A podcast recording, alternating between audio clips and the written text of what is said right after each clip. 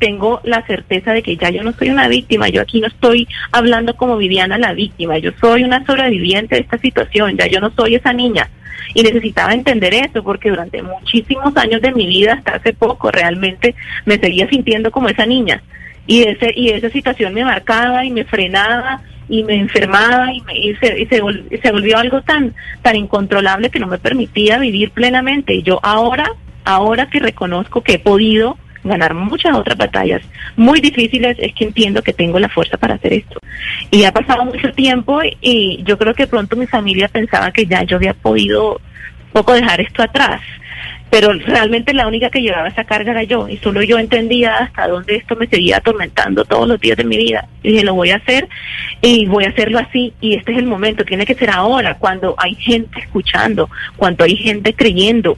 Antes nadie le creía a uno, pues eso no fue una cosa de un impulso que un día desperté y dije, lo voy a hacer hoy. Eh, esto es algo que llevo planeando mucho tiempo, de hecho años, eh, pero estas últimas dos o tres semanas me han sacudido particularmente porque, bueno, yo creo que todas las personas que están escuchando saben que este tema ha estado en las noticias. Yo no sé si es la cuarentena que ha hecho mucho más visible esta problemática.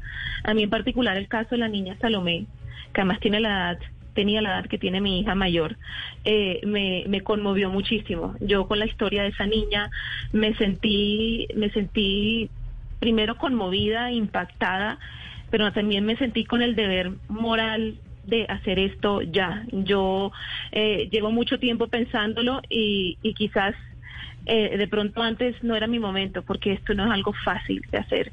Yo tenía que lidiar con muchas otras cosas en mi vida para poder llegar al punto en el que estoy ahora, donde estoy preparada emocionalmente para dar este paso. Y, y lo quise hacer ahora porque sentía que este era el momento en que la gente iba a escuchar, porque estamos todos pues, en este aislamiento, eh, creo que prestando más, más atención, escuchando más, y, y, y realmente lo que me impulsó en últimas, el último empujón fue, fue la historia de Salomé y por eso fue que yo decidí hacerlo en estos momentos.